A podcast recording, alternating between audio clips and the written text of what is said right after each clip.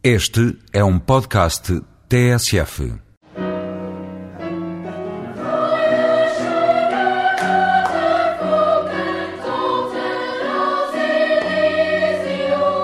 Sob o arrebatamento do hino da alegria nos claustros dos Jerónimos a azul e branco, antes do brinde com um Porto de 57, o ano do sonho selado em Roma, adeus sete anos de crise institucional. Finalmente tudo está tratado e assinado. O que aqui estamos a fazer já está na história. Parabéns, União Europeia. Precisamos hoje de uma união mais forte. Mais forte para responder aos anseios dos cidadãos europeus, claro. Mas uma Europa mais ambiciosa é também o mais importante contributo que nós hoje podemos dar para um mundo melhor. Ao resolver as suas questões institucionais, a União Europeia prepara-se para melhor servir os seus cidadãos e para enfrentar os problemas globais. Na véspera do dia que considerou histórico, Sócrates enfrentou momentos muito agitados no Parlamento Europeu em Estrasburgo durante a proclamação da Carta de Direitos Fundamentais. Sócrates viu-se obrigado a adiar o início do discurso, mas acabou por receber uma ovação de pé da maioria dos eurodeputados. As notícias do dia atribuíam os tumultos, exigindo o referendo ao Tratado de Lisboa, a uma iniciativa promovida pelo Grupo de Esquerda Unitária, que inclui o PCP e o Bloco de Esquerda. A verdade é que quer o presidente da Esquerda Unitária, Francis Wurt, quer Jerónimo de Sousa e Francisco Louçã, condenaram os incidentes de Estrasburgo que haveriam de ser creditados a deputados eurocéticos britânicos e a elementos da extrema-direita europarlamentar. Por mais que muitos gritem, tentando impedir os outros de falar, esta é uma data fundamental da história europeia. E quero dizer-vos também que esta data e esta cerimónia é provavelmente a cerimónia mais importante em que tenho a honra de participar. A cerimónia mais importante de toda a minha carreira política. E sinto muito honrado, como europeu, de assinar uma carta e proclamar uma carta dos direitos fundamentais. Passada a tempestade, Durão Barroso não escondeu a indignação. Fiquei, de facto, sobretudo, indignado com a forma como alguns seus deputados trataram os funcionários do Parlamento que faziam o seu dever.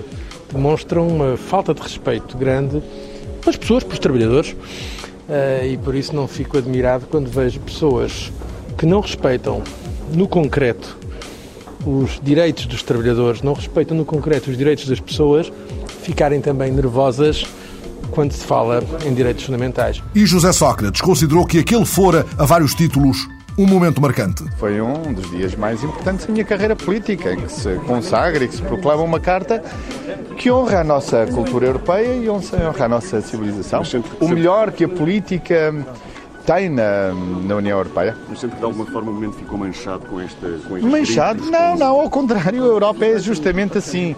A Europa é uma Europa tolerante mesmo para aqueles que não têm boas maneiras ou que não as usam. Poucas horas depois da assinatura do tratado em Lisboa, o PCP, que já realizara uma ação de rua em protesto, foi o primeiro a apresentar um projeto de referendo na sessão do Parlamento em que o Bloco reafirmou a moção de censura se o referendo ficar na gaveta. Esperamos que haja mais partidos hoje a pronunciar-se sobre o tratado e sobre o referendo. Esperemos que isso ainda aconteça. Ainda haverá essa oportunidade. Caso o governo do Partido Socialista não leve por diante o referendo, como também já anunciámos, traremos aqui a esta Assembleia uma moção de censura ao governo por violar grosseiramente um dos seus principais compromissos de governo. No Parlamento, o tratado provocou ainda faíscas entre o comunista Bernardino Soares e o socialista Alberto Martins. Quando é que será que o Partido Socialista nos vai dizer o que é que pensa sobre esta matéria? Ó oh, Sr. Deputado Alberto Martins, eu já não lhe peço para dizer alguma coisa de esquerda, que isso já não estou à espera, francamente, depois destes três anos. Mas ao, ao menos diga alguma coisa sobre o referendo, Sr. Deputado, para ver se a gente percebe o que é que o Partido Socialista pensa, mais esta promessa que continua a pôr em dúvida.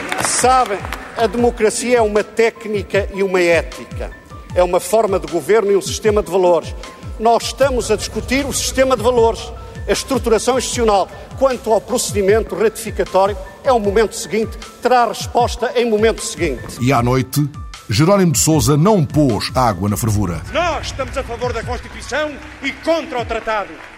A direita, o PS e a Presidência da República está a favor do tratado, está contra este artigo da Constituição da República Portuguesa. Tantos, tantos inimigos desta União Europeia, tantos defensores do referendo para tudo e para nada, designadamente a posição do Bloco de Esquerda, eu nunca tinha visto, camaradas. Aquilo nem é ação, nem é não, nem é assim, é mais um nim que outra coisa. A oposição à esquerda desafiou o Partido Socialista a revelar como pretende ver ratificado o Tratado de Lisboa, enquanto o PSD defende a ratificação parlamentar e o CDS anuncia uma posição pública para o Conselho Nacional da próxima semana. Decidiremos no dia 19, certamente. Decidiremos uh, dentro de casa e o Sr. Primeiro-Ministro saberá depois qual é a nossa decisão. A semana passada, dois carros-bomba espalharam a morte em Argel no atentado com a marca da Al-Qaeda no Maghreb. Entre as várias dezenas de mortos, há vários funcionários da ONU intolerável, disse o alto comissário para os refugiados, António Guterres. Uh, Não tenho qualquer dúvida a esse respeito. Uh, Estou chocado, é um ultraje sem sentido. Pessoas inocentes morreram, é uma estupidez, um absurdo. Uh, Mas não tenho quaisquer dúvidas que a ONU foi de facto alvo. Sucessivos casos de criminalidade organizada e violenta relançaram a discussão sobre a segurança em Portugal na semana em que o Procurador-Geral da República nomeou uma procuradora de Lisboa para liderar a equipa de investigação aos crimes na noite do Porto.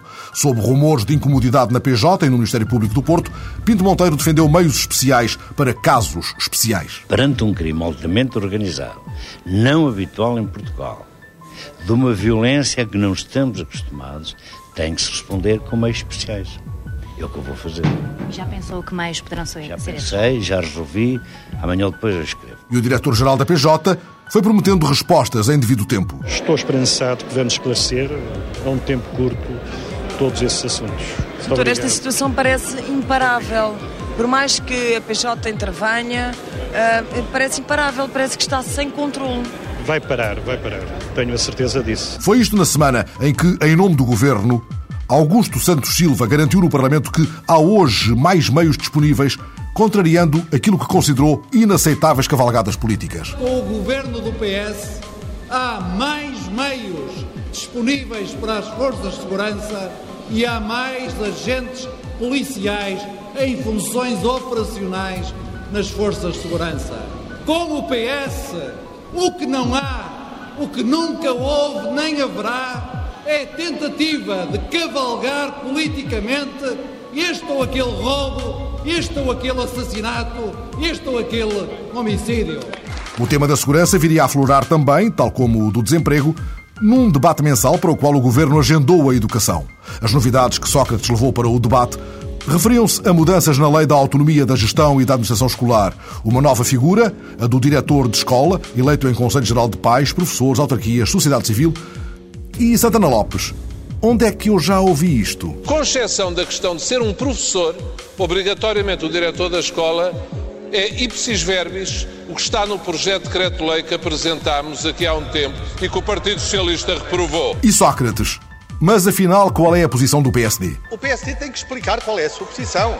Lamento muito. E o senhor deputado já vai na terceira intervenção e não foi capaz de explicar qual é a posição do PSD. Resposta de Santana. Não acredito que o Sr. Presidente da República queira esta linha de facilitismo. É a contrária, porque daqui a três anos, de facto, ao, ao Sr. Primeiro-Ministro, comparando com 2000, com 2003, lendo os relatórios do PISA, da OCDE e nós vemos na literacia da ciência, da leitura, da matemática, os resultados são os mesmos. Nós não podemos governar só para as estatísticas. O Sr. Primeiro-Ministro não pode ser como o homem da Regis Conta, aquela máquina, porque a Regis Conta até faliu.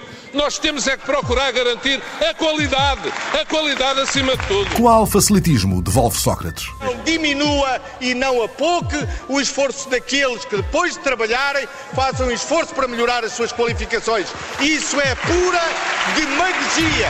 Não há facilitismo há exigência e há trabalho.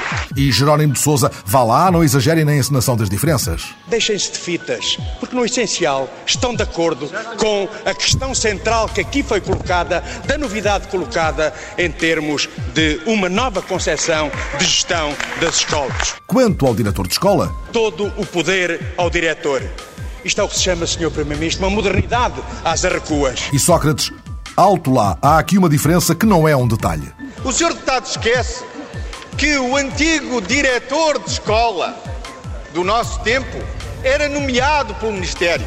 Este diretor vai ser escolhido por uma Assembleia de Escola, por um Conselho Geral, onde estão representados os professores, mas onde estão também representados os elementos vitais da comunidade em que se insere. E isto transformará a liderança da escola numa liderança democrática, senhor deputado. Nas franjas à direita e à esquerda, outros sobressaltos, com Paulo Portas fazendo contas aos contingentes policiais. É hoje claro, depois das declarações do diretor nacional da PSP, que a sua política de recursos humanos nas forças de segurança significará que teremos menos efetivos na Guarda e na Polícia no final da legislatura. Sócrates, os números não são esses. Uma coisa lhe garanto, Sr. Deputado Paulo Portas: nós temos hoje mais polícias do que temos no seu tempo, do que tínhamos no seu tempo, e teremos mais polícias do que alguma vez tivemos durante a década que estamos a viver. E detendo-se no tratamento dos recentes casos de violência na noite do Porto. O país foi confrontado com um crime grave. Um crime que tem indícios de criminalidade organizada e de organizações mafiosas. E perante isso, vem toda a oposição falar. Ontem, portanto, o país ficou também a saber mais sobre a sua oposição. O PSD foi capaz de dizer a este propósito, quase cito, que a culpa, afinal de contas, do crime era do governo. Do lado do bloco, Francisco Louçã, lembrem-se de Al Capone. O Al Capone foi preso por crime fiscal e foi assim que foi condenado. Só assim é que foi condenado. É preciso apanhá-los com o dinheiro como apanhá-los pelo crime de armas na mão. É uma leitura simplista, respondeu Sócrates. Porque nem tudo se resume ao crime da corrupção, Sr. Deputado. E essa sua ideologia, segundo a qual o crime é só dos ricos e se perseguirmos os ricos combateremos todos os crimes, Sr. Deputado, também não estou de acordo, porque acho uma visão simplista e demasiado ideológica para o fenómeno do crime. Sócrates haveria de registrar, entretanto, com agrado a fórmula usada por Louçã. À política o que é da política, à polícia o que é da polícia. Foi isto na semana em que a ministra Maria de Lourdes Rodrigues convidou os sindicatos para uma reunião no Conselho Nacional da Educação. Um bom sinal para João Dias da Silva, secretário-geral da FNE. Não podemos deixar de registar que este encontro acaba por ter lugar que se reata um espaço de, de, diálogo entre o Ministério da Educação e as organizações sindicais e que é fundamental que prossiga, que este seja, esta seja uma primeira etapa. Já para Mário Nogueira, da FENPROF, esta não foi a reunião desejada. Esta é uma reunião que deveria haver a preocupação de, pelo menos uma vez por ano, se realizar, de balanço, de apresentação de medidas, mas aquilo que a FENPROF entende que deve realizar-se com mais frequência não é tanto eh, reuniões deste tipo em que somos informados do que foi feito e somos informados do que vai ser feito, mas sim eh, reuniões que permitam, de facto, uma participação das organizações sindicais e, portanto, dos professores na definição das políticas educativas. A Ministra não aceita que se diga que a regra tenha sido até agora o silêncio. Nunca houve essa ideia de que havia antes muitas reuniões e deixou de haver, não é verdade? Porque nos últimos meses os sindicatos reuniram com membros do governo, que também não é comum que as negociações sejam conduzidas por membros do governo, e nós fazemos questão nisso durante semanas uh, a fio. Uh, mas nós chegamos neste momento a um momento muito importante, que terminamos a regulamentação do Estatuto da Correia Docente. A FENPROF deixou, entretanto, propostas de avaliação externa das medidas do Ministério. Não é do sistema, porque uma avaliação uh, externa do sistema já é feita pela OCDE, pelo Eurostat, enfim, por um conjunto de organizações e de instâncias que o vão fazer. Mas das medidas concretas, eh, das AEC, dos prolongamentos, enfim, de todas as que têm vindo a ser eh, tomadas, no sentido de todos percebermos se estão ou não a ser as medidas adequadas. A semana passada, por um princípio de precaução, incerteza e insegurança de ordem jurídica, Paula Teixeira da Cruz colocou a proposta de empréstimo da Câmara de Lisboa de novo à votação. Vamos votar, Srs. Deputados. Votos a favor? Votos a favor do PSD, PS, PCP, PEV e Bloco de Esquerda. Abstenções? Abstenções do CDS-PP. Votos contra? Não há votos contra. Está, portanto, repetida a votação e aprovada sem votos contra por uma larguíssima maioria, apenas com as abstenções do CDS-PP. E António Costa apresentou as linhas gerais de um orçamento de contenção para 2008. Corte de 32% nas despesas, aposta na requalificação e reabilitação urbanas. Os tempos não estão para projetos desmedidos. Não será o orçamento e o mandato das grandes obras, mas será o orçamento e o mandato daquelas pequenas grandes coisas que fazem, que são decisivas para a qualidade da vida urbana. E por isso a primeira prioridade que aqui evidenciamos foi a manutenção de passadeiras, de jardins, de passeios, que são coisas absolutas da limpeza urbana, que são queixas permanentes, recorrentes e centrais na preocupação, nas preocupações dos uh, lisboetas. Outro autarca, Álvaro Amaro, lançou da fria Gouveia avisos para uma vergonha com pedidos de explicação. Ninguém me explica. Ninguém me dá satisfações. Tanto assim que recentemente fiz um apelo ao Sr. Presidente da República, que sei que, que dele tomou boa conta, uh, num sentido de dar conta ao Governo de que o que está a passar numa terra do interior, como Gouveia, nós somos, somos portugueses de primeira, como todos, como aqueles que vão aos grandes hospitais centrais. Já não é apenas o dinheiro. Há cerca de um ano eh, que a obra está fechada. É uma vergonha. Então eu pergunto, estavam à espera de equipamento novo, mas quando a gente compra uma casa, mesmo que o mobília novo, não leva mobília antiga? Então não tem melhores condições, quer para os doentes, quer para os profissionais, melhores condições de trabalho? Isto é uma vergonha. É uma ineficácia dos dinheiros públicos, mas mais grave, é uma falta de respeito para com os cidadãos. E o ministro Correia de Campos, confrontado com o caso, deu ao Presidente de Câmara pelo menos meia razão. Eu acho que em parte ele tem razão. É evidente que há justificação para uh, o Centro de Saúde não ter uh, ainda aberto, porque houve uh, problemas de construção que provocou algum atraso. E eu também compreendo alguma surpresa dele em relação ao internamento, mas a gente tem que explicar um pouco melhor isso. Eh, o centro de saúde foi concebido estranhamente com internamento quando já não se construía nenhum centro de saúde com internamento. Agora, muito bem, vamos utilizá-lo. Uma vez que está construído, vamos utilizá-lo e vamos utilizá-lo provavelmente para cuidados continuados a idosos ou cidadãos com dependência. Já em sede de concertação, houve desconcerto quanto ao anteriormente acordado relativamente ao salário mínimo. Como poderemos confiar? Perguntou Carvalho da Silva. Como é que o país, ou como é que os trabalhadores podem acreditar em patrões que há um ano reconhecem razões fundadas para um percurso progressivo do crescimento do salário mínimo de 2007 até 2011 e passado uns meses vêm dizer não, já só damos o chouriço ao, aos trabalhadores se entretanto se comprometerem que um novo porco, para além daqueles que já receberam, que um novo porco lhes vai cair nas mãos. É disto que se trata. Isto descredibiliza. Francisco Vanceler, em nome da CIP, o acordo não passa só pelo salário mínimo. O acordo contém oito pontos. Entre outros, entre os oito pontos está o propriamente dito salário mínimo. Os outros oito pontos nunca foram discutidos até agora. Só agora é que começou a, a, a, reunir a Comissão de Acompanhamento, que era um dos pontos, era a Comissão de Acompanhamento, e só agora começou a reunir. E só agora começámos a juntar ideias, boas ideias, de como se pode compensar as empresas muito, muito fraquinhas, que têm muito pessoal com salário mínimo.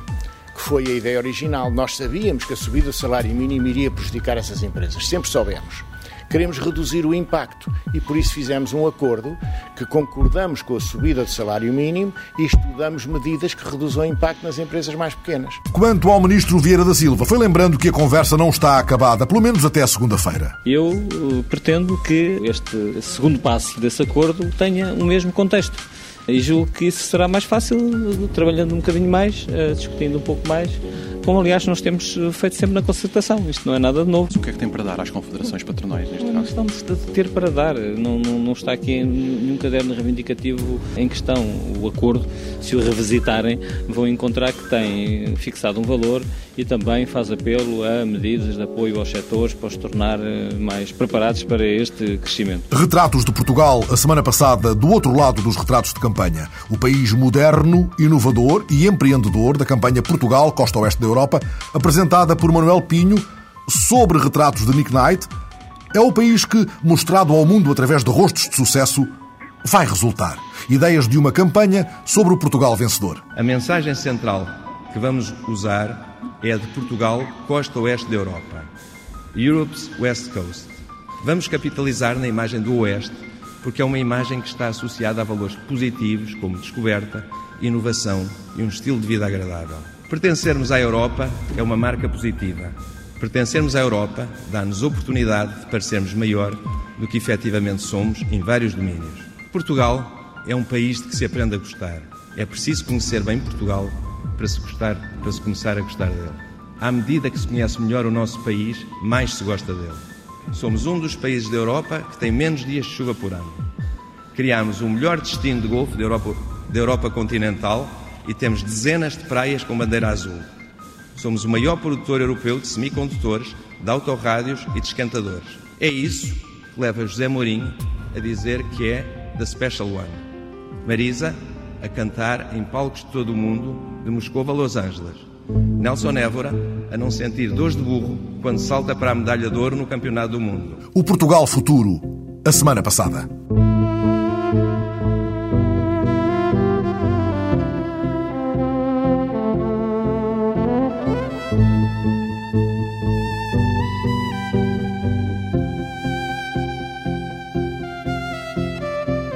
A semana passada, Buenos Aires festejou a posse de Cristina Fernandes Kirchner como primeira mulher eleita para a Casa Rosada e juntou as assinaturas de seis presidentes da América Latina na ata de fundação do Banco do Sul, sendo que o sétimo fundador, o Uruguai, haveria de firmar a assinatura presidencial só no dia seguinte. O Banco do Sul será, como afirmou Lula da Silva, o primeiro banco internacional controlado por países do continente e, tal como explicou o ministro brasileiro Guido Mantega, pretende fomentar o desenvolvimento e a integração da América do Sul numa linha alternativa ao FMI e ao Banco Mundial. O Banco do Sul vai funcionar é, parecido com os demais organismos multilaterais, com a diferença que ele será controlado pelos países da América do Sul. Nós teremos um instrumento financeiro voltado diretamente para os nossos interesses e as nossas necessidades. Ora, afinal, que ideia é esta lançada a semana passada em Buenos Aires? A pergunta foi feita pela jornalista Sandra Pires, da TSF, ao bastonário da Ordem dos Economistas, Francisco Morteira Nabo, numa pequena entrevista para esta emissão. É uma ideia política de autonomia, de afirmação ao desenvolvimento, de apoio ao desenvolvimento dos próprios países, autonomizando-se um pouco em relação aos norte-americanos e aos próprios países colonizadores. Mas acha que este capital inicial, que poderá não ser este, mas para já é este que é falado, poderá ser insuficiente para os projetos? Há com certeza que é, há com certeza que é. Um, um capital deste é um capital de arranque, até porque eles vão, vão fazê-los com base orçamental, em dotações orçamentais, e um banco deste tipo não pode ser feito dessa maneira. Agora, é um arranque. Estamos a falar de um projeto que vai arrancar, que se se consolidar e tiver sucesso, é de facto um grande suporte, ou pode ser um grande suporte ao desenvolvimento destes países. É? Disse-me que este dinheiro não poderá ser captado através da via orçamental, terá que ser captado através de onde então? Terá que ser através de emissões públicas de capital, através de obrigações de capital que são feitas eh, nos mercados de capitais. E, portanto, ou seja, a capital é feita através de emissões que depois são dadas para os mercados de capitais. Agora, as entregas de dotações orçamentais destes países para um banco deste tipo não é possível porque eles não têm sequer orçamentos para isso. Não é? Agora, a ideia de lançar para já um capital pequeno com dotações orçamentais destes países é apenas uma forma de arrancar com um projeto muito ambicioso que poderá ter sucesso, mas nesta ótica, é a ótica que eu vejo, é uma ótica política, é uma ótica de, de apoiar um desenvolvimento mais próprio, mais dentro dos, dos princípios que os, os atuais líderes veem que a América Latina deve ter. Para além dos mecanismos eh, que eles vão utilizar, eh, como as taxas de juro mais baixas, que outro tipo de instrumentos é que podem recorrer? Bom, basicamente aos financiamentos que hoje o Banco Mundial tem. O banco que está a ser lançado é, é um banco com características mais de Banco Mundial do que de Fundo Monetário Internacional, ou seja, não é um banco de apoio de recursos a situações de emergência tipo hospital, mas um banco para apoiar projetos e, portanto, eles vão usar todos os mecanismos do mercado de capitais, os instrumentos financeiros normais neste tipo de banco, que com o recurso, digamos, a financiamentos de projetos de longo prazo, a juro baixo, em projetos de infraestruturas, com certeza, como faz o Banco Mundial. Não é? E será, de facto, uma alternativa e uma concorrente ao Banco Mundial, como muitos já têm dito? É, eu acho que sim. É, de facto, é um banco que vai obrigar a uma opção na escolha dos financiadores.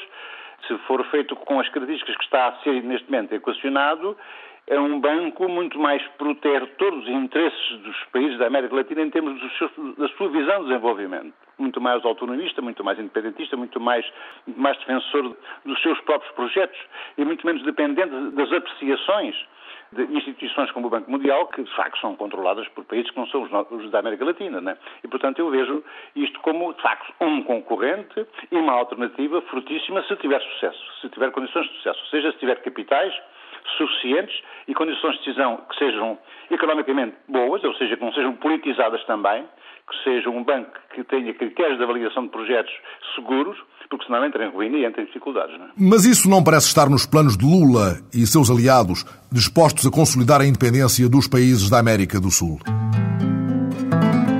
A semana passada, um livro que recentra o trabalho da antropóloga Maria Dulce Simões para a futura tese de doutoramento, Barrancos na encruzilhada da Guerra Civil de Espanha. A ideia para este livro surpreendente sobre os dramáticos acontecimentos da Guerra Civil de Espanha e seu impacto do lado de cada fronteira, na zona de Barrancos, centra-se nas memórias autobiográficas de Gentil de Valadares, que os viveu muito de perto, acompanhando seu pai, o Tenente Seixas, comandante da Guarda Fiscal no posto de Safara. O Tenente Seixas foi o ator principal de um processo que salvou dos pelotões de fuzilamento franquistas um grupo largo de refugiados espanhóis no campo das Russianas. Esses 300 e tal refugiados acabariam por se juntar a um outro grupo mais vasto que, numa operação coordenada já pelos militares portugueses, apanharia em Lisboa o navio Niassa, a caminho de Tarragona, ainda em posse do governo legal republicano. A antropóloga que continua os duros trabalhos da tese de doutoramento faz com este livro uma redefinição de caminhos, encostada ao muro da história. A história torna-se fundamental para este trabalho de investigação antropológica e torna-se fundamental porque ela marca-nos um tempo e é esse tempo, o tempo do acontecimento, que também determina a própria ação dos homens e neste caso é determinante para aquilo que foi a ação do Tenente Seixas. Por um lado, temos a narrativa familiar, pessoal, afetiva de um filho em relação àquilo que foi a atividade e a ação do seu pai, com quem partilhou uma vida inteira. Por outro lado, tem que ser o nosso olhar, ou como historiadores ou como antropólogos, a fazer a, o processo de análise e distanciamento em relação a essas memórias. Do microcosmos familiar na cultura de fronteira a atenção da diplomacia das nações. Estamos na Guerra Civil de Espanha, com o avanço das tropas nacionalistas do general Iague na linha de fronteira com Portugal, onde já se vai tornando claro quem manda. Foi esse aspecto que se tornou mais aliciante perante estas memórias de Gentil Valadares. Foi ela poder me dar essa perspectiva de trabalho. Por um lado, estudando aquilo que foi o seu grupo familiar, em, em que se insere, de facto, o seu pai e todas as estratégias familiares por ele construídas. Depois, o contexto social onde os acontecimentos ocorreram, neste caso, a Vila de Barrancos, em 1936. E, por outro lado, vamos até à nação ou até ao Estado e é aquela que era a sua política na época, porque é como se do indivíduo nós pudéssemos fazer um estudo um estudo da sociedade até ao Estado. Portanto, é como se fosse também um trabalho que nos leva sempre numa interligação entre o local e o translocal. Descrita com o estereótipo do herói nas memórias do filho, a figura do Tenente Seixas, que Maria Dulce Simões nos revela neste livro Barrancos na Encruzilhada da Guerra Civil de Espanha, edição Colibri, é a figura central de uma saga de paciente resistência. Por um lado, pelo ênfase que lhe é dado na, nas memórias do seu filho, e por outro lado, pelo próprio papel que ele tem como uh, responsável das operações técnicas no terreno, na fronteira do Conselho de Barrancos. E, sobretudo, aquela que vai ser a sua ação de proteção de cerca de 300 refugiados na zona da herdade das Russianas, à revelia do conhecimento de Salazar estamos num espaço local em que as relações sociais são muito importantes entre os vários grupos em confronto. O papel aqui do Tenente Seixas é de facto muito importante. É um homem que tenta cumprir o seu dever, porque de facto ele, ele não reivindica um só momento das suas relações e das suas obrigações, porque ele, por exemplo, participa e, e colabora em batidas com forças nacionalistas na zona de fronteira fronteira, da mesma forma que tem encontros com as autoridades nacionalistas que ocuparam os povos vizinhos de Espanha. É como se fosse um homem espartilhado entre aquilo que é a obrigação do dever e depois, quando é confrontado com os milhares de refugiados que ocorrem à fronteira de Barrancos. E lá em Barrancos, estes episódios estão ainda hoje muito presentes? As memórias da Guerra Civil de Espanha na, na fronteira, nomeadamente no Alentejo e aqui no Conselho de Barrancos, são extremamente vivas nas gerações mais idosos, naqueles que viveram na primeira pessoa todas essas, essas experiências. E essas memórias são muito marcadas basicamente por três fatores: pela violência, pelo medo e pela fome. Eu recordo-me que a primeira vez que eu tive conhecimento da força destas memórias, das forças locais destas memórias, foi em 1986, quando me desloquei à fronteira alentejana com o historiador César Oliveira para fazer um, uma recolha de depoimentos que se destinavam a uma série de documentários que o César Oliveira tinha proposto à Rádio e Televisão Portuguesa para os 50 anos da Guerra Civil de Espanha. A série chamava Salazar e a Guerra Civil de Espanha implicou, de facto, fazer uma série de visitas técnicas, porque o César Oliveira, no seu trabalho, não tinha, de facto, utilizado a história oral.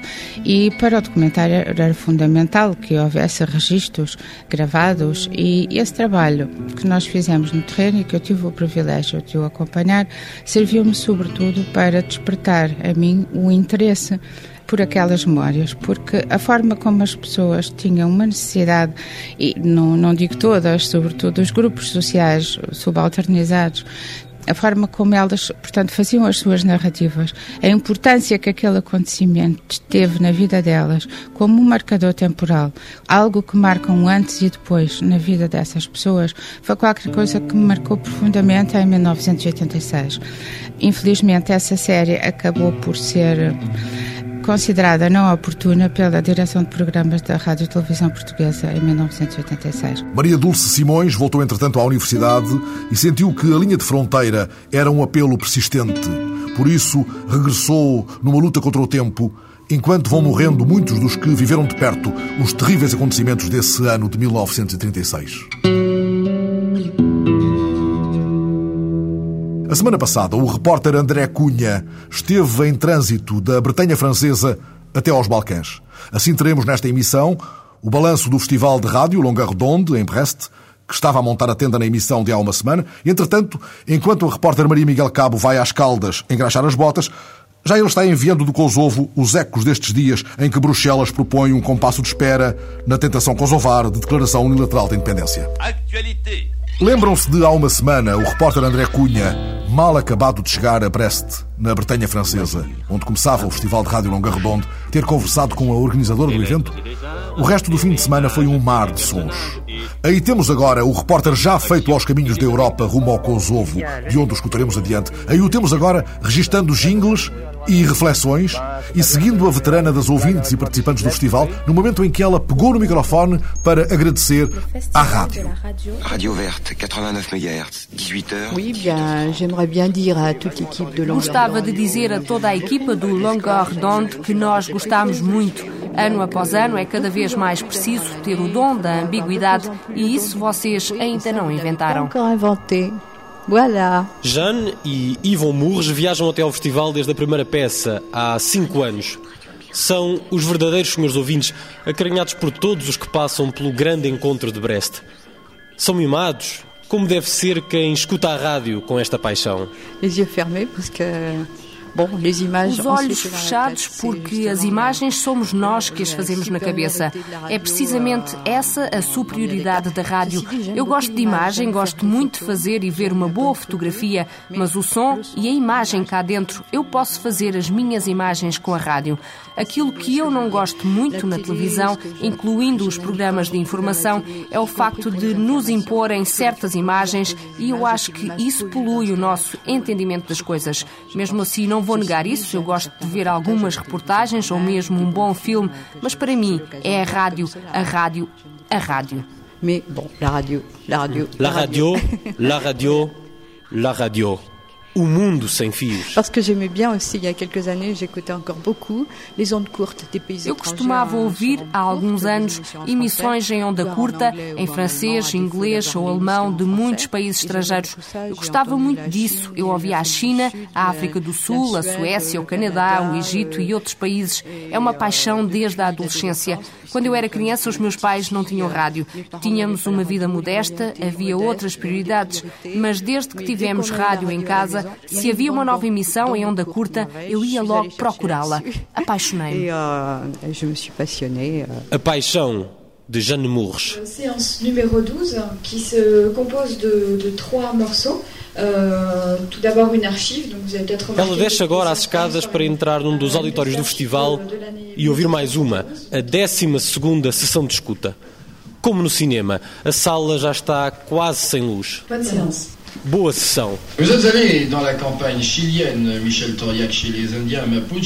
les E chegamos a 1970 ao Chile de Allende com o enviado especial da France Inter à reforma agrária.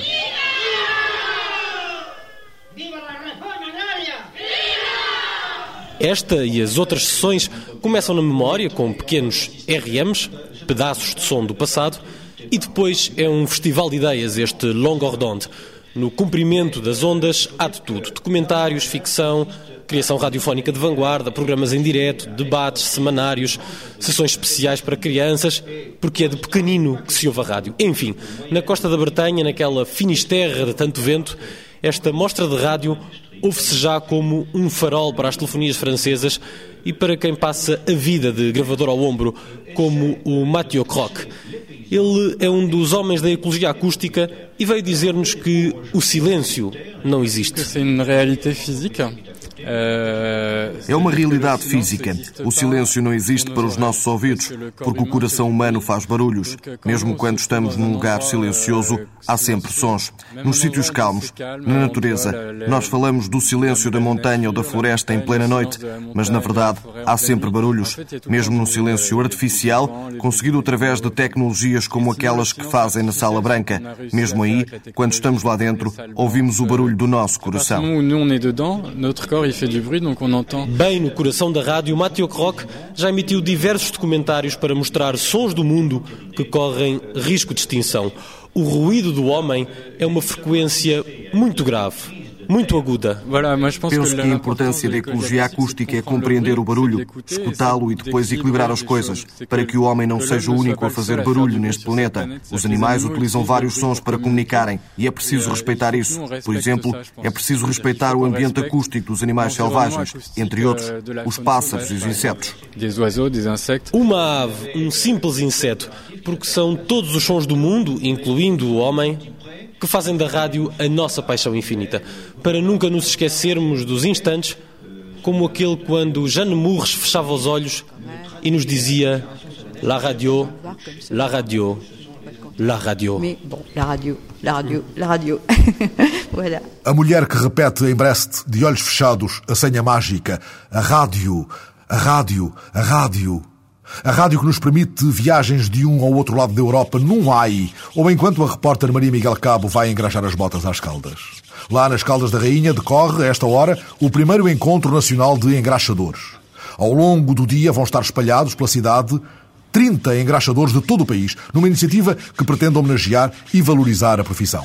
Trata-se de dar a conhecer aos mais jovens um ofício que tem muito que se lhe diga. A repórter Maria Miguel Cabo procurou na multidão aquele que é o único engraxador das Caldas da Rainha. Encontrou José Lourenço, uma vida dando brilho aos sapatos alheios, dois euros cada serviço. A repórter sentou-se na cadeira de José Lourenço para uma estreia nacional. Meta aqui o seu pezinho. A senhora vai ser, uh, uh, vou ter o privilégio de engraxar os sapatos. A primeira senhora portuguesa a, a sentar-se aqui na, na minha caixa. Portuguesa é a primeira. Porque as, as senhoras portuguesas têm vergonha. Os estrangeiros não têm problemas nenhums de, de sentar aqui, as, as senhoras sentarem-se aqui, olha, faz favor, e coisa e tal. Muitas. José Lourenço, 50 anos, é o único engraxador nas Caldas da Rainha. No outro dia estava aqui um senhor, um senhor inglês, que chegou aqui que, com os sapatos, ei, tudo sujo, tudo muito sujo. E a senhora, quando eu acabei de, de, de engraxar os sapatos ao, ao senhor, ei, sim, sim, very good, very good. Ah, Ei, amigo, queria engraxar as botas. O marido depois é que disse, ah, não, tenho pressa, não sei quando. Porque ela queria engraxar as botas dela também. Ah.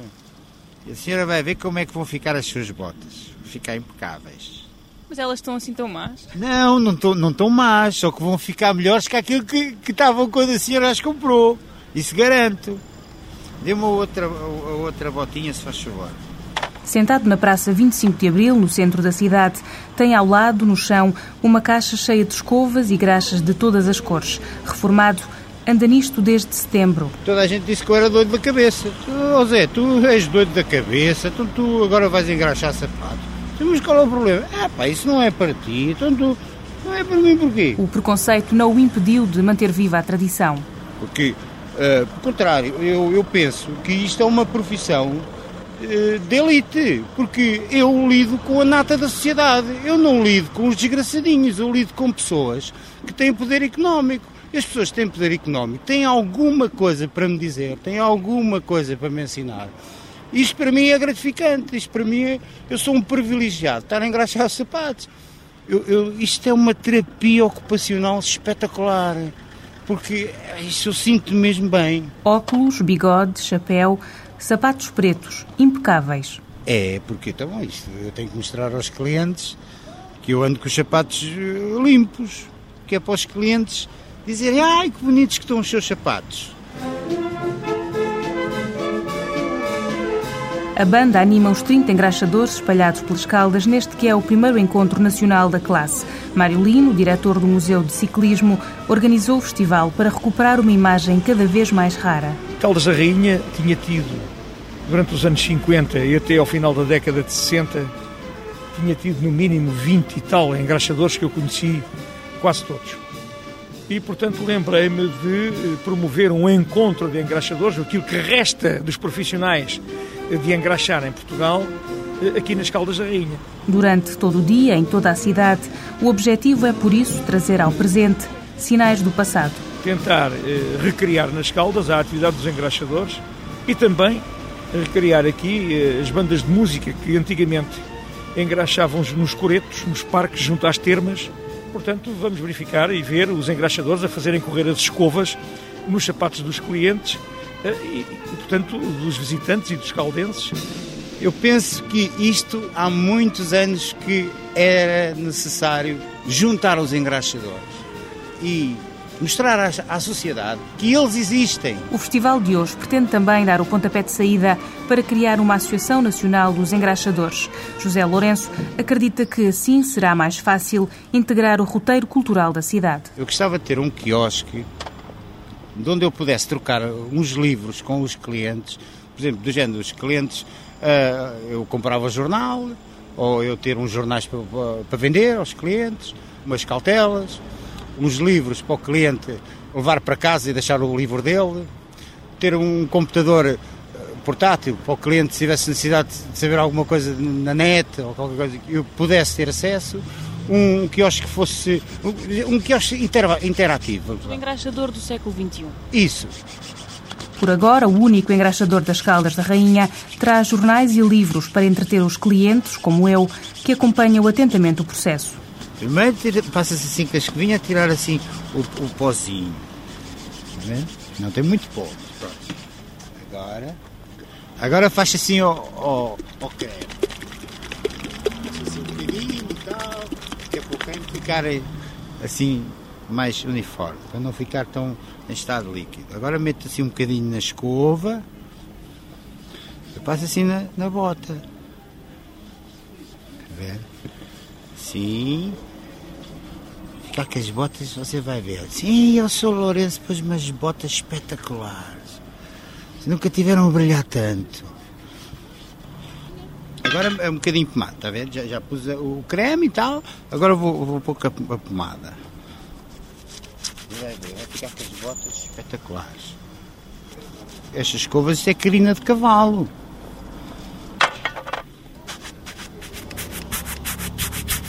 Tive aqui um cliente do Alentejo que veio aqui passar o fim de semana e engraxou os sapatos e depois ficou tão maravilhado que virou-se para mim e disse é pá, olha, espera aí que eu vou ali ao carro, vou ali caçar os outros sapatos que eu tenho ali. e vou tirar aqueles sapatos e vou caçar os outros. tenho outros clientes que dizem assim, é pá, você parece um, parece um filósofo. Você, você devia ser, era, era, era psicólogo, qualquer coisa. Eu assim, é pá, você lê isto. E depois eu, eu agora até tenho vergonha de meter ali os livros, eu tenho ali dentro da pasta. Eu gosto muito de ler psicologia e filosofia, não sei o quê. Eu, para que as pessoas não me parem e fiquem pasmadas, eu trago uma pasta e trago os livros dentro da pasta, porque eu tinha os livros ali e as pessoas estavam pasmadas. O engraxador, amigo, psicólogo, filósofo, o homem cada vez mais raro nas ruas da cidade. Está a ver? Eu não disse à senhora que as botas nunca iam, que iam ficar melhores que quando a senhora as comprou. Verdade. Espetacular, já está. Assim se lhe rompam muitos. Mais vale romper sapatos que lençóis. E agora vai a rádio com corda nos calcantes, continuando a sua lenga-lenga. Sola, sapato, como é que é? Sola, sapato. Sola, sapato, rei, rainha, foi ao mar buscar sardinha para a mulher do juiz que está presa pelo nariz. Está presa pelo nariz. Salta a pulga, Salta a pulga na balança que vai ter até a França. Os cavalos a correr, as meninas a aprender qual será a mais bonita que se vai esconder. Esconder. Ora, no incerto jogo dos dias da Europa em sobressalto, que notícia se esconde nos Balcãs?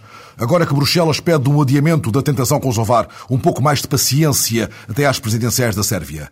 Mas os albaneses do Kosovo parecem precipitar-se para a declaração unilateral, como se não pudessem já conter a urgência. É esse o convencimento de Jean Arnaud de Rhin, chefe de redação do Correio des Balcãs, que escreve regularmente sobre o assunto no Mundo Diplomático. Jean Arnaud de Rhin, entrevistado pelo repórter André Cunha, na fria Pristina, entre a diplomacia europeia e a solução albanesa. Je crois que, euh, du point de vue des dirigeants albanais, Penso que os dirigentes albaneses estão obrigados a prometer a independência, porque nos últimos 20 anos todos os políticos albaneses disseram que essa era a única solução. A população está nervosa, impaciente, e acho que a população está cada vez mais consciente que a independência não vai resolver tudo. Portanto, os políticos albaneses têm a obrigação de ter um discurso muito firme dizendo amanhã vamos ter a independência. Très ferme, en disant voilà, demain il y aura l'indépendance.